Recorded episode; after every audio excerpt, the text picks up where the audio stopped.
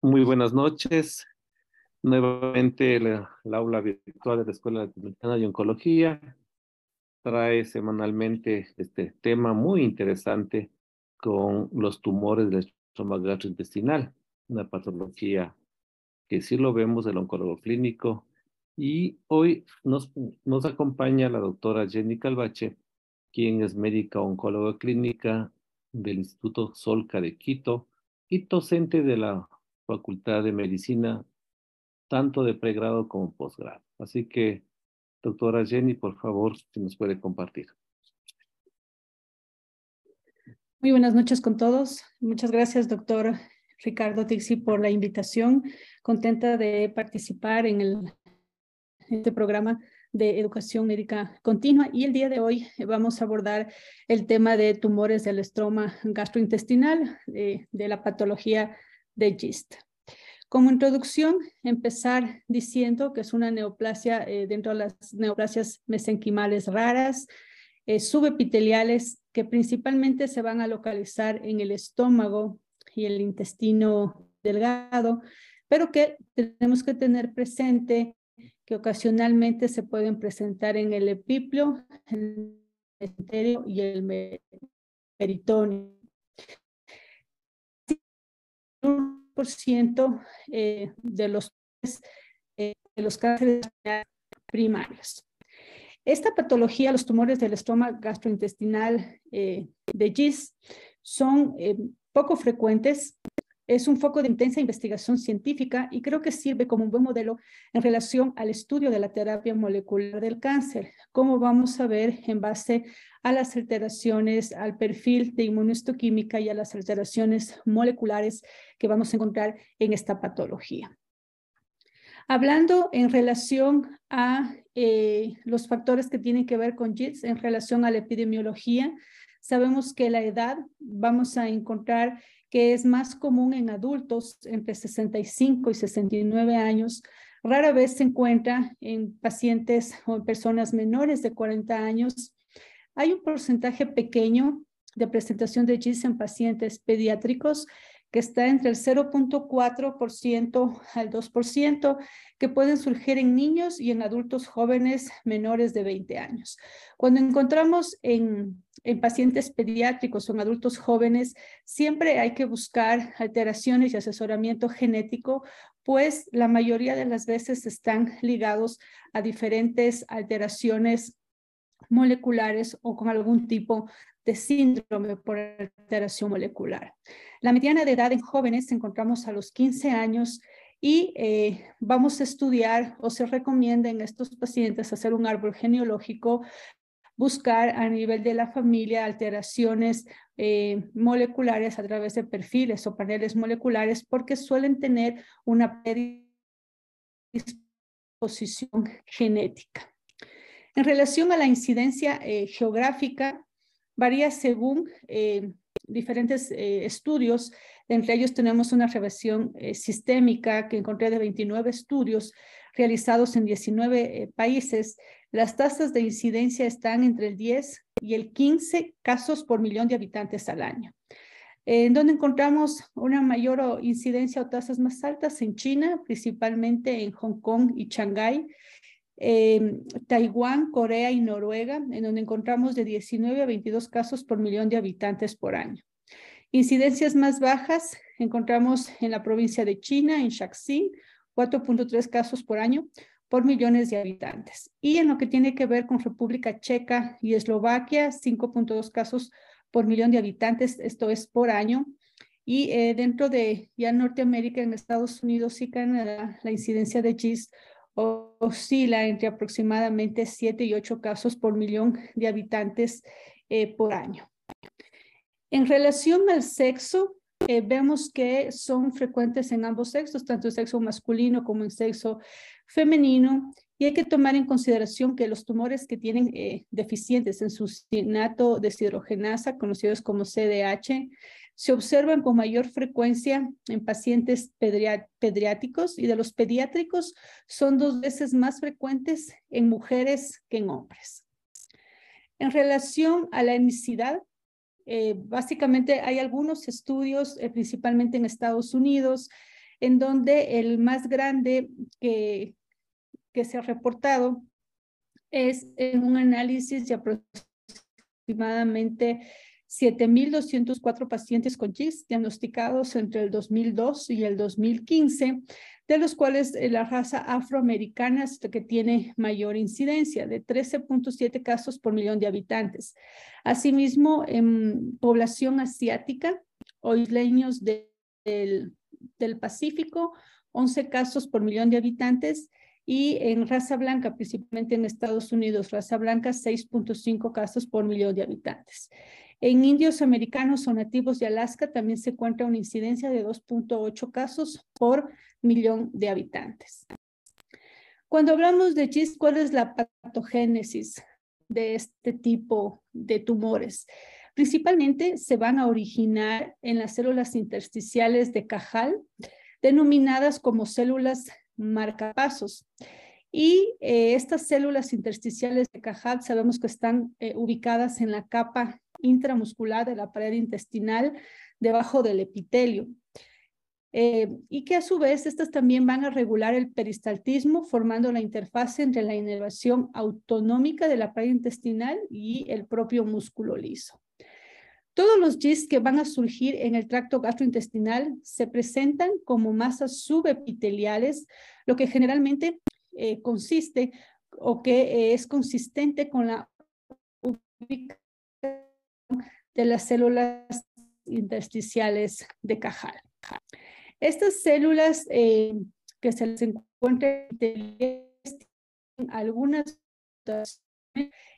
eh, hablamos de las neoplasias del tracto digestivo, MUT 117, CD34, y además se pueden encontrar a nivel del epiplon, mesenterio y retroperitoneo originadas de la célula precursora común, todas estas, de las células intersticial de Cajal y células musculares lisas. Posteriormente analizaremos eh, la biología molecular en relación a esta eh, que tiene este tipo de tumor.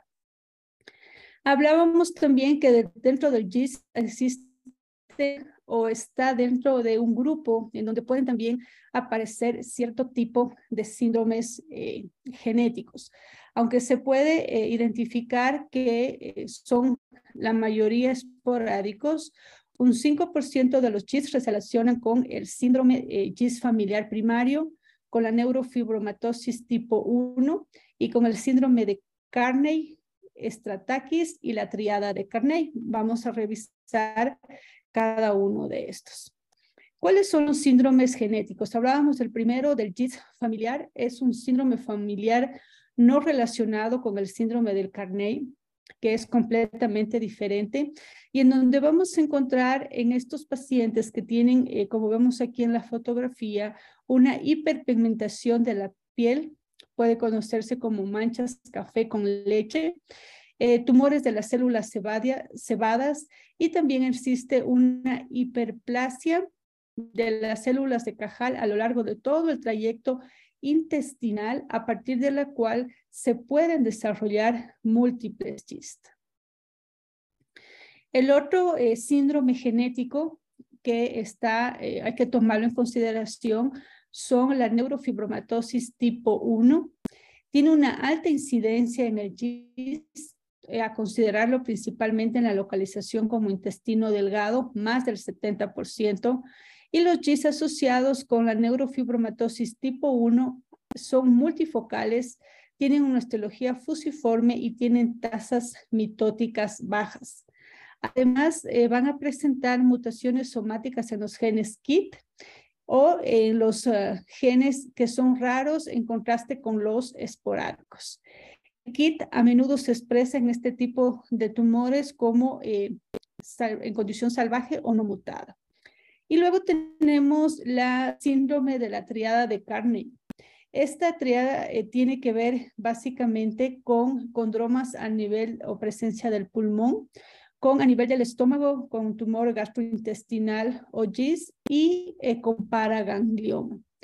¿En qué personas vamos a encontrar? Generalmente en mujeres jóvenes con trastorno no hereditario causado por una hipermetilación, principalmente en eh, mujeres y casi el 10% de los pacientes van a tener un o albergan una variante principalmente de la línea germinal. Para revisar luego cuál es la presentación clínica dentro de la historia clínica, eh, es importante en relación a esto que los síntomas van a variar en relación a la localización del tumor. Acordémonos que si bien es cierto, se va a presentar a nivel de estómago en su gran mayoría o en intestino, eh, delgado, pero también se pueden presentar en otras localizaciones. Y de acuerdo a esto, básicamente va a ser la sintomatología del paciente en base a la ubicación del tumor primario. Puede aparecer desde el esófago hasta el ano en todo el tracto gastrointestinal, en donde en el estómago va a ser de un 40 al 60%, en el yeyuno ilium un 25 o un 30%. En el esófago es sumamente raro, se reporta menos del 1%, duodeno 5%, colorectal del 5 al 15%, y dentro del tracto digestivo el más eh, raro aún es a nivel del ano, que está en un porcentaje eh, de menos del 0.5%. Estos tumores del estroma también pueden ser extra eh, gastrointestinales, conocidos como EGIS, son raros y se pueden presentar menos del 5%. ¿En qué localizaciones se podemos eh, encontrarlas? En retroperitoneo, el mesenterio y el piplo. En relación al tumor primario, sí, eh, el tumor está localizado en estómago intestino, que habíamos dicho que son los más comunes, o a su vez esófago. los síntomas o la clínica del paciente va a ser o puede debutar con un sangrado gastrointestinal, con disfagia, o en caso de tumores ya mucho más grandes, con ictericia obstructiva.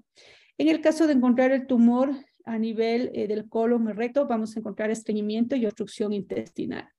Es importante indicar que la mayoría eh, de los tumores de, de GIST son hallazgos incidentales y que realmente ya van a presentar síntomas los pacientes cuando tienen eh, tumoraciones que son grandes, que estén produciendo este tipo de sangrados o eh, alguna obstrucción de tipo básicamente mecánica que le puede llevar al paciente a una disfagia, a un estreñimiento o a su vez a obstrucción intestinal.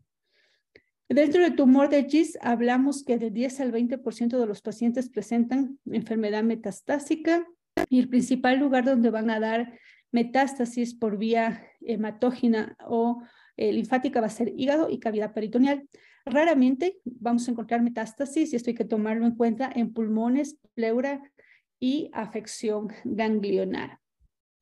La presentación va a ser también diferente, eh, aparte de la ubicación en adultos y va a ser diferente en niños. En adultos, la mayoría puede debutar por un sangrado gastrointestinal, el 28%, intestino delgado, y 50% cuando la localización es gástrica. Eh, generalmente son asintomáticos, esto en un 13 o 25 de pacientes, y eh, puede haber también dolor, malestar abdominal del 8 al 17%. Un abdomen agudo se puede presentar en el 2 al 14% y también hay masas abdominales que estas eh, también pueden pasar como completamente asintomáticas. ¿Qué es lo que em, podemos evidenciar en este tipo de lesiones? Son tumores que pueden llegar a crecer, como vemos aquí en la fotografía, pueden llegar a crecer eh, de una manera a nivel del estómago que pueden llegar a, ulcerarse o principalmente causar dolor. Y los síntomas que requieren eh, una evaluación clínica urgente, ya cuando encontramos con estos pacientes con estas masas grandes, ulceradas, generalmente eh, em, el diagnóstico es emergente por más bien eh, la clínica que va a presentar en ese momento, como puede ser la ruptura del tumor, una hemorragia, una perforación intestinal o algún tipo que tenga que ver con obstrucción. En pacientes pediátricos vamos a encontrar y en pacientes adultos, adolescentes y adultos jóvenes, los síntomas y síntomas más comunes son, eh, también puede haber hemorragia, puede haber fatiga, anemia por el mismo sangrado eh, que puede tener a, través de estas lesiones ulceradas. Eh, es más indolente en esta población. a pesar que eh, se pueden encontrar tumores gástricos no localizados, sino multifocales. Y en este tipo de eh, pacientes pediátricos y adolescentes hay que tomar en cuenta que pueden haber metástasis en los ganglios linfáticos, que es mayor eh, la recurrencia de enfermedad y también pueden debutar ya con metástasis. Hablamos de la triada de Carney que puede presentar para, gangliomas y sus síntomas asociados principalmente con secreción de catecolaminas o el efecto de masa por el crecimiento de estos tumores. Dentro de la historia clínica, eh, también valoramos o tomamos en consideración los diferentes síndromes paraneoplásticos que pueden estar asociados a JITS si bien es cierto, son raros, hay que tomar en cuenta la hipoglucemia por tumor de células no insulares y el hipotiroidismo de consumo. Esto del hipotiroidismo de consumo básicamente se va a producir por la degradación excesiva de la hormona tiroidea que está causada por, por la sobreexpresión de la enzima inactivadora de la hormona tiroidea, principalmente tipo 3, la iodotironina, desyodada dentro de los chis, principalmente cuando tenemos lesiones gigantes. Al examen físico, en estos pacientes eh, vamos a principalmente la exploración a nivel de abdomen, en donde eh, cuando los tumores son grandes, o debemos, si estamos bajo la sospecha de esto, ir a palpar en los diferentes cuadrantes buscando masas abdominales, si es que son palpables, si es que se puede palpar un tumor primario o a nivel del hígado metástasis o eh, cambios a nivel del abdomen en relación a tomar en cuenta que pueden haber lesiones a nivel del epiplom o peritoneo. Los signos de abdomen agudo o peritonitis son hemorragia, ruptura del tumor, perforación u obstrucción, y hablamos que allí, eh, cuando está localizado y es pequeño, subepitelial, generalmente no pueden tener o no se encuentra ningún hallazgo en el examen físico y, como decíamos, se puede encontrar más bien como un hallazgo este, incidental este tipo de lesión.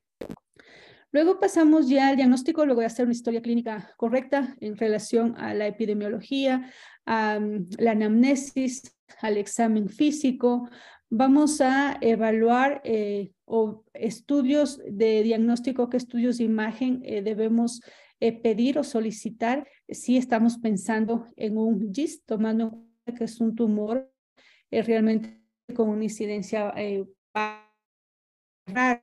La evaluación diagnóstica va a ser en relación a las imágenes del tumor primario.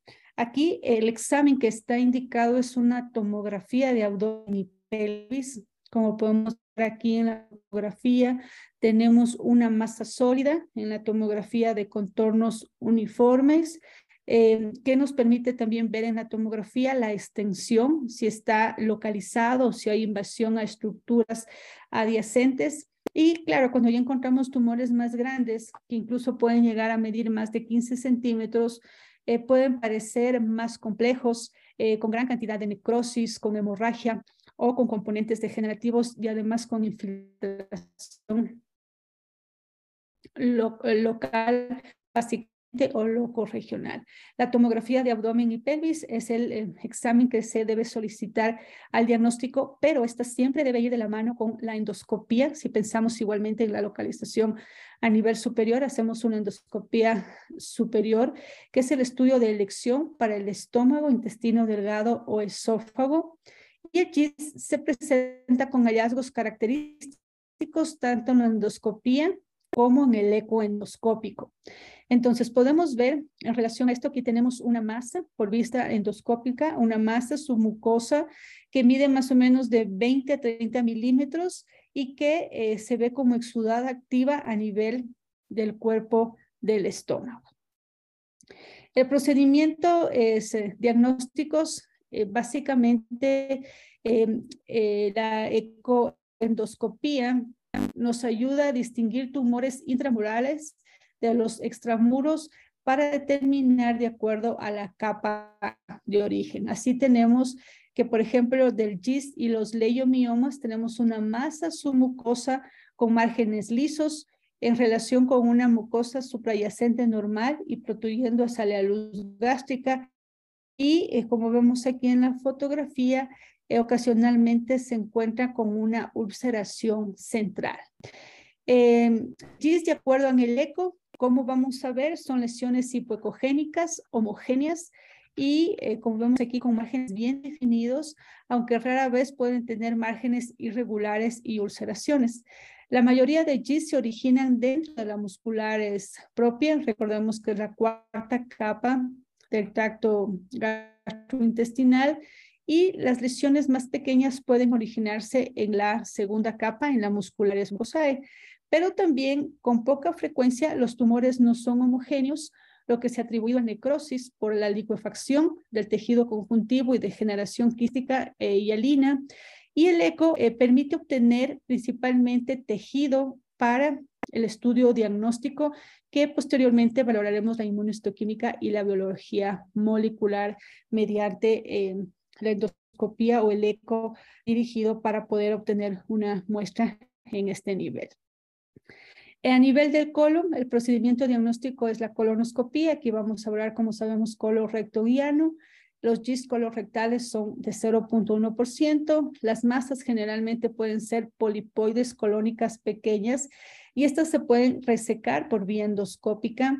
Y cuando se encuentran ya lesiones más grandes subepiteliales, estas son más difíciles de biopsiar ¿Por qué? Porque podrían dar una muestra de tejido inadecuado, podrían sangrar o principalmente tomar en consideración que se puede hacer una siembra del tracto de las biopsias con tumor. Eh, por lo que se recomienda que las masas deben extirparse quirúrgicamente, principalmente cuando estamos bajo una sospecha de GIS rectales o mostrarse mediante una biopsia guiada por eco. Dentro del tejido, eh, la aspiración con aguja fina guiada por la ecoendoscopía eh, es sumamente importante porque nos va a dar en sí el diagnóstico del GIST, nos permite hacer un análisis citológico, eh, nos permite realizar pruebas de inmunohistoquímica para la expresión de proteínas como la KIT, que es la más frecuente. Con este material también podemos hacer análisis genético para ver las mutaciones específicas del GIST. Y en relación a esto hay algunos estudios de los cuales eh, tomé un estudio que habla de 65 pacientes que fueron eh, sometidos a esta aspiración por aguja fina, por ecuendoscopía, en donde encontraron una lesión submucosa del tracto eh, gastrointestinal entre 28 lesiones con un diagnóstico anatomopatológico definitivo y la sensibilidad de este estudio da de un 88% con una del 100%. Entonces, este se considera un buen estudio para realizar la aspiración con aguja fina. Pero también tenemos la biopsia con aguja fina que puede ser guiada por ecoendoscopía. Esta eh, son la biopsia endoscópica solas eh, que utilizan técnicas estándar generalmente lo que sucede es que no nos dan suficiente tejido para hacer luego un diagnóstico definitivo en GIS. Siempre vamos a necesitar hacer inmunohistoquímica y en lo que sea posible pruebas de biología molecular. Y eh, las pinzas para estos estudios, eh, su utilidad es excluir otras lesiones que surjan de la submucosa. El principal problema de estas biopsias en ASA que se utilizan por ejemplo, para hacer una polipectomía, eh, puede provocar en sí una perforación de los GIST y en general debe eh, evitarse. Aparte de eso, puede haber una siembra en relación al tumor y están indicadas en, ah, en algunos casos eh, cuando se hacen en casos muy, muy seleccionados este procedimiento. Hay estudios que comparan la aspiración versus la biopsia y definitivamente se considera que la aspiración puede ser el mejor método diagnóstico. También se habla de las biopsias percutáneas, cómo y cuándo hacer este tipo de biopsias percutáneas. No es un estándar, es una alternativa y se lo puede hacer en el tumor primario o en el sitio de metástasis. Y em, el principal riesgo potencial que tiene la biopsia percutánea es la ruptura del tumor primario o a su vez la diseminación de la enfermedad metastásica. por lo que eh, en estos pacientes se debe valorar entrar a una resección quirúrgica y las biopsias dirigidas pueden hacerse ya por TAC o por ECO cuando hablamos de metástasis y pueden hacerse a nivel del hígado, peritoneo y epiplo. Dentro del GIST, ¿cuáles son las indicaciones que podemos obtener para una resección quirúrgica. Sé que en los próximos temas se va a hablar ampliamente del, tratamiento. Ahora estamos viendo como una introducción en relación al diagnóstico básicamente, pero eh, las indicaciones eh, básicas para resección quirúrgica son imposibilidad de biopsia de manera segura, las biopsias que no han tenido éxito o no ha sido posible diagnosticar, ya sea esto por material inadecuado, y las emergencias como hemorragia, ruptura del tumor, obstrucción intestinal o perforaciones gastrointestinales.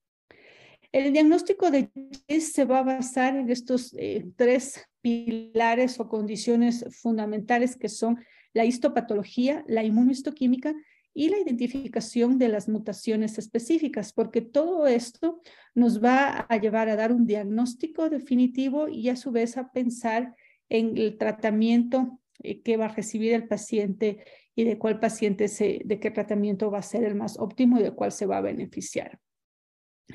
Entonces, el diagnóstico a través de la morfología celular, eh, tenemos que la histología de este tipo de tumores, el tipo de celda de uso es en un 70%, el tipo piteloide un 20% y encontramos también un tipo mixto 10%. Aquí, por ejemplo, tenemos una fotografía de lo, cómo se ve morfológicamente la histología del tumor del estroma en, el, en la parte superior con células eh, fusiformes que generalmente son alargadas y en la parte eh, inferior la morfología epiteloide que generalmente se la coloca como nidos o como este, los núcleos que están todos eh, juntos o suspendidos. Dentro del diagnóstico, el kit el CD117 es el marcador más destacado en GIS, es la sobreexpresión del receptor de tirosina quinasa, el CD117, y la relación entre la expresión de la proteína y la mutación KITS en los GIS. Eh, vamos a ver que hay algunos subtipos, que no solamente podemos hacerla por inmunohistoquímica, sino también por biología molecular, y que el 95% de los GIS van a ser positivos para esta expresión del receptor de tirosinquinasa, que se lo puede hacer por inmunohistoquímica y la mayoría se debe a mutaciones conocidas del kit. Pero también algunos GIS pueden expresar eh, kit negativos por la mutación a nivel de esta misma. Entonces, tenemos, estos son los estudios que se corren cuando estamos frente a la sospecha de un GIST en relación a inmunohistoquímica, el esquema eh, para el diagnóstico diferencial de las diferentes eh, tumores. Hablamos de la presencia básicamente del kit del CD117 en un 95% y esto va a estar ausente en leiomiomas, leiomiosamas y Schwarz 34, en un 60 a un 70%, como lo vamos a revisar posteriormente. Y existen em, otros parámetros de inmunohistoquímica como el DOG1 y el PQC-teta, que son conocidos como marcadores en GIST independientemente del estado mutacional del kit. Y aparte de esto, eh, se lo utiliza igual para eh, hacer eh, diagnóstico diferencial. ¿Qué otros marcadores podemos encontrar? De un 60 a un 70% CD34 positivo, del 30 al 40% actina del músculo liso, del músculo liso, 5% es poco infrecuente la proteína S100, pero hay que tomarlo en consideración, y del 1 al 2% la desmina. ¿Qué alteraciones, aparte de las pruebas que hemos revisado de inmunohistoquímica, qué otras alteraciones moleculares vamos a encontrar en, en GIS?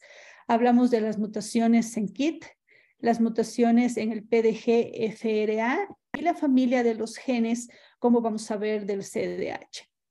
El enfoque de las pruebas moleculares siempre tomamos en consideración que va a variar de acuerdo a la práctica institucional y a las técnicas que se encuentran disponibles, asimismo como eh, cuando hablamos de alteraciones moleculares, tenemos que eh, tomar en consideración la secuenciación de la próxima generación versus evaluaciones de mutaciones individuales y la disponibilidad. Si bien es cierto, las alteraciones moleculares nos ayudan al momento del diagnóstico, pero eh, la mayoría de centros no están disponibles estos centros moleculares y de esto nosotros nos basamos eh, prácticamente en la inmunohistoquímica y en la morfología. Eh, generalmente nosotros en, en, en el hospital no pedimos alteraciones moleculares, sino ya eh, con la morfología y las pruebas de inmunohistoquímica podemos llegar a un diagnóstico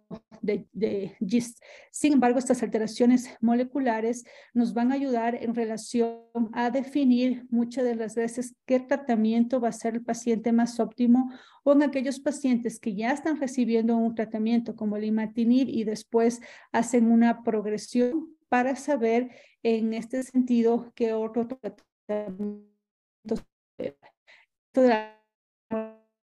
un estándar en mi hospital, pero eh, sí hay que tomarlo en consideración.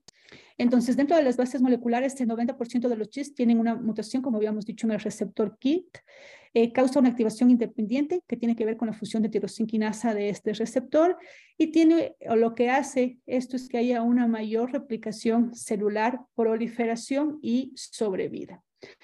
Las bases moleculares en relación a GIT, principalmente el 67% KIT, y de estos la mayoría van a estar en el exón 11, eh, un 8% en el exón 9. ¿Y por qué es importante esto? Porque eh, con estas alteraciones moleculares, como vemos en esta diapositiva, vamos a poder determinar la mutación primaria, era una mutación secundaria y de cierta manera nos va a guiar a qué es sensible y a qué es resistente de acuerdo a los tratamientos. Así, por ejemplo, tenemos que en este kit del receptor de tirosinquinasa, en el exón 9 tenemos un 12%, pero en donde vamos a encontrar una mayor incidencia es en el exón 11, que tiene un 70%, y de esto a lo largo puede eh, producir una segunda mutación y vamos a ver que las drogas eh, para las que van a ser eh, sensibles principal o resistentes, tenemos aquí em, el imatinib, el sunitinib y el regorafenib, en donde eh, podemos identificar a qué eh, tratamientos de acuerdo a la mutación o lexón el paciente puede tener una mejor respuesta. Esto seguramente se analizará en detalle cuando se revise eh, el tratamiento, pero esto es un pantallazo para saber que las alteraciones moleculares en GIST de acuerdo al exón, nos pueden dar un norte o una orientación a qué drogas van a responder, tomando en consideración que la mayoría eh, de eh, mutaciones que se presenten son KIT y que van a responder de tratamiento inicial con el imatinib. Otra de las mutaciones es el gen del receptor del alfa del factor de crecimiento derivado de plaquetas de tiroxinquinasa, con sus eh, siglas PDG-FRA. Estas son mutaciones oncogénicas eh, mutuamente excluyentes en los chits y los pacientes con esta mutación del receptor del alfa del factor de crecimiento derivado de plaquetas tienen tumores que surgen con mayor frecuencia a nivel del estómago y pueden presentar una enfermedad eh, asintomática o una enfermedad también que puede ser indolente. Estas mutaciones se encuentran en un 2 y un 14% presentes. Hay otras alteraciones moleculares eh, dentro del GIS de tipo salvaje, el KIT, los tumores deficientes del CDH6, el BRAF, eh, el NTRK, que todas estas alteraciones se están estudiando, se buscan eh, ver tratamientos básicamente dirigidos para este tipo de mutaciones. Ok, luego vamos al diagnóstico diferencial. Igualmente, ¿cómo hacemos el diagnóstico eh, diferencial en los GIS? eh, nuevamente con eh, las pruebas que habíamos revisado con inmunohistoquímica y eh, cuando es factible con la presencia de las alteraciones o los trastornos moleculares. Dentro del diagnóstico diferencial tenemos tumores benignos y tumores malignos. Dentro de los tumores benignos, el leiomioma, el schwannoma y el tumor desmoides. Y de los tumores malignos, el diagnóstico diferencial eh, vamos a tomar en consideración el leiomiosarcoma, melanoma, el tumor maligno de la vaina del nervio periférico, tumores miofibroblásticos inflamatorios y carcinoma metaplástico o los sarcomatoides. El sistema de estadificación básicamente eh, va a ser en relación al tamaño. Estas son las guías del, del TNM de la JCC, la octava edición que es la que tenemos hasta la actualidad, en donde hablamos de tumores de 2 centímetros o menos, T1, los de 2 centímetros, pero no más de 5 T2, tumores de más de 5 centímetros, pero no más de 10 T3, y T4 como tumores más de 10 eh, centímetros. Y eh, N1 cuando hay metástasis en ganglios principalmente eh, regionales. Una vez que hemos hecho ya em, la estadificación, el diagnóstico y el diagnóstico eh, diferencial, dentro de este tipo de GIS hablamos de la estratificación y pronóstico en relación a este tipo de tumores. Y dentro de esto valoramos los factores de riesgo, ya sea para recurrencia o para metástasis.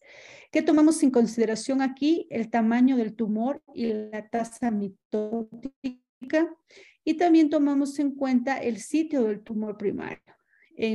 por ejemplo, en el estómago, la supervivencia es más favorable en comparación con otras partes del intestino, como intestino delgado, colon recto y mesenterio. Y hay otros factores también que tomamos en consideración que son factores de riesgo como ya las características de la imagen, el compromiso de los ganglios linfáticos y las alteraciones moleculares. Para esto, eh, hay otros factores eh, de riesgo independientes en relación a la estratificación, como es, por ejemplo, este de la rotura del, tumor, en donde este es un factor independiente del mal pronóstico en relación a eh, la presencia de que se produzca este tipo de eh, lesión. Y aquí podemos ver, por ejemplo, dentro de las categorías de bajo riesgo, tumor menor de 2 centímetros con un índice eh, mitótico menos de 5% y cualquier localización, hablamos que, de, que son de muy bajo riesgo, cuando eh, son de riesgo bajo, tumores entre 2 y 5 centímetros, igual el índice mitótico menos del 5% y cualquier localización. Riesgo intermedio, gástrico principalmente, localización y entre 2, pero entre a 5 menor de 5 o hasta 10 con un índice mitótico que no va más allá de 10 y todos aquellos que los consideramos como alto riesgo son aquellos, primero, eh, independientemente del índice mitótico y del tamaño, lo que habíamos dicho que hay una ruptura del tumor, o son de alto riesgo aquellos tumores mayores a 10 centímetros con un índice mitótico mayor a 10 o mayor o igual a 5. Este, y luego eh, tenemos ya finalmente los modelos de estratificación de riesgo y pronóstico de GIS. Hay algunos modelos que nosotros eh, podemos correr en relación al pronóstico. Eh, dentro de ellos, este eh, modelo es uno de los más utilizados, es el modelo de pronóstico AFIP, en donde vamos a ver el riesgo de recurrencia de los tumores del estómago gastrointestinal, ya sea del estómago, del intestino delgado y del recto, por la tasa mitótica y el tamaño del tumor. Entonces, si tenemos un tumor que va menos de 2 centímetros, con una tasa mitótica menos de 2, gástrico sin riesgo y uno sin riesgo, duodeno sin riesgo y recto sin riesgo. Pero si nos vamos a un mayor a 10 principalmente de tasa mitótica, si es gástrico, eh, se lo considera ya como un riesgo intermedio, si es yeyuno, duodeno, recto, como un riesgo alto. Igualmente, en lo que tiene que ver con las localizaciones, eh, siempre se habla de que el GIST a nivel gástrico puede tener un riesgo de bajo a intermedio y en otras localizaciones va a tener un riesgo ah, de recurrencia alto, como lo podemos ver en esta tabla. Por lo tanto, este es un modelo no solamente de eh, de, valoración de riesgo, sino encontramos otros modelos en los que tienen que ver con eh, el periodo libre de enfermedad o el pronóstico en este tipo de pacientes, igualmente en base a la localización, al tamaño y al diferente tipo eh, de tumor y al índice mitótico que pueden tener estos pacientes. Hay algunos otros nanogramas, hay un nanograma en relación al mm, memoral de otros hospitales que han desarrollado sus diferentes nanogramas para establecer, pero definitivamente el que más se usa, lo menos en Estados Unidos, es este que está en relación con el índice mitótico y la localización en relación a eh, la recurrencia y la sobrevida. Eh, finalmente, las conclusiones en relación a esta introducción que hablamos de, de GIST. Tenemos que eh, GIST se presenta como neoplasias subepiteliales en el estómago, el intestino delgado. Las alteraciones más comunes, como vimos, son el KIT, el receptor alfa de factor de crecimiento derivado de plaquetas, y la familia de genes de sucinato deshidrogenasa. Y se recomienda una evaluación del estado de la mutación durante no solamente la evaluación inicial al diagnóstico con GIS por las respuestas a la terapia sistémica, sino eh, también en la recurrencia o eh, en la progresión. Los síntomas son inespecíficos según la edad y la ubicación del tumor primario. El examen de imagen estándar o que se debe realizar es la tomografía computarizada de abdomen y pelvis, eh, más la endoscopía con la endoscopía superior con ultrasonido para el diagnóstico y siempre que sea posible realizar una biopsia preoperatoria en lugar de una resección para confirmar el diagnóstico. El diagnóstico vamos a hacerlo por histopatología, inmunohistoquímica, alteraciones moleculares específicas en la enfermedad. Eh, la tomografía es el examen, pero eh, se revisaban algunos análisis y metaanálisis en relación a la utilidad del PET, eh, pero realmente para el diagnóstico no está indicado, se puede utilizar para ver mejor metástasis y dentro de esto las metástasis hepáticas y también se puede usar en relación a seguir una respuesta a terapia, pero no es un examen de diagnóstico. Y finalmente, em, las alteraciones en relación al diagnóstico, la inmunistoquímica, la histopatología y las alteraciones moleculares específicas en la enfermedad nos da la pauta para qué tratamiento se va a beneficiar el paciente. Y el modelo eh, de pronóstico de Armed Force del Instituto de Patología, conocido como AFIT, es el mejor esquema de estratificación y es el eh, más utilizado para valorar no solamente en los pacientes los factores de riesgo de recurrencia, sino también hablamos de eh, periodos libres de enfermedad. Eso es básicamente lo que he querido eh, compartir en base a la introducción que podemos hablar dentro de, de GIST. No sé si hay alguna pregunta, algún comentario.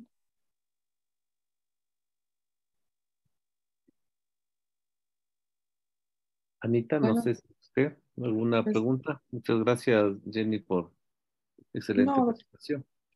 No, realmente, pues nada más agradecer a la doctora este, pues esta presentación, ¿verdad? que ha estado como bastante ilustrativa y pues que abre el camino para luego revisar lo que es este tratamiento, manejo. Tratamiento quirúrgico luego. Eh, Hay una pregunta del doctor Bacon. Doctor Bacon, si puede hacer uso de la palabra. ¿Sí me escuchan? Hola. Se escucha un poco lejano. Hola. Sí, doctora. No, no, más que una pregunta, igual felicitar a la doctora y solo un comentario, es que em, habitualmente estamos utilizados o acostumbrados a utilizar el sistema RESIG, ¿no? En la oncología, pero eh, eh, comentar que lo, hay unos criterios ¿no? que se han diseñado un poco más específicos para allí, los criterios de CHOI. Eh, creo que son una herramienta muy importante porque estamos acostumbrados a ver como pseudo progresiones, ¿no? Con GIS, el paciente puede ir respondiendo y puede ir aumentando. Entonces, eh, tener en cuenta estos criterios que creo que son muy importantes, eh, tienen algunas particularidades respecto a RECIS y, y creo que es importante con, considerarlo. Eh, por lo demás, pues excelente. Creo que es un tema, una neoplasia muy rara, pero, pero que ofrece mucho reto y ha tenido muchos cambios en los últimos años en la, en la terapéutica que estamos viendo afortunadamente. muchas gracias. Muchas gracias, este doctor. Sí, efectivamente, en base a, los, al seguimiento de este tipo de pacientes, eh, Ahí, en, relación al tipo de tratamiento, también tomar en consideración que los criterios RSI se queda ya como a un lado para respuestas de tratamiento de quimioterapia, pero con nuevos tratamientos innovadores, efectivamente las nuevas indicaciones de los nuevos eh, criterios que pueden haber tanto para este tipo de tratamientos como eh, cuando hablamos también de inmunoterapia, eh, los efectos que hay pues este tipo de tratamientos hay que tomarlos en consideración. Sí, más bien este, nosotros acá eh, lo hablamos básicamente con, con el médico de, de, imagen cuando tenemos alguna duda directamente en relación al seguimiento y a los estudios de, de imagen. Yo creo que no hay más preguntas. Podemos dar cerrado el, el día de hoy. Anita. Sí, de acuerdo, doctor. Y muchas gracias nuevamente, doctora Jenny. Gracias también, Jenny, por su presentación. Nos estaríamos viéndonos la próxima semana. Muchas gracias a todos. Gracias, una buena noche. Hasta luego. Perdón.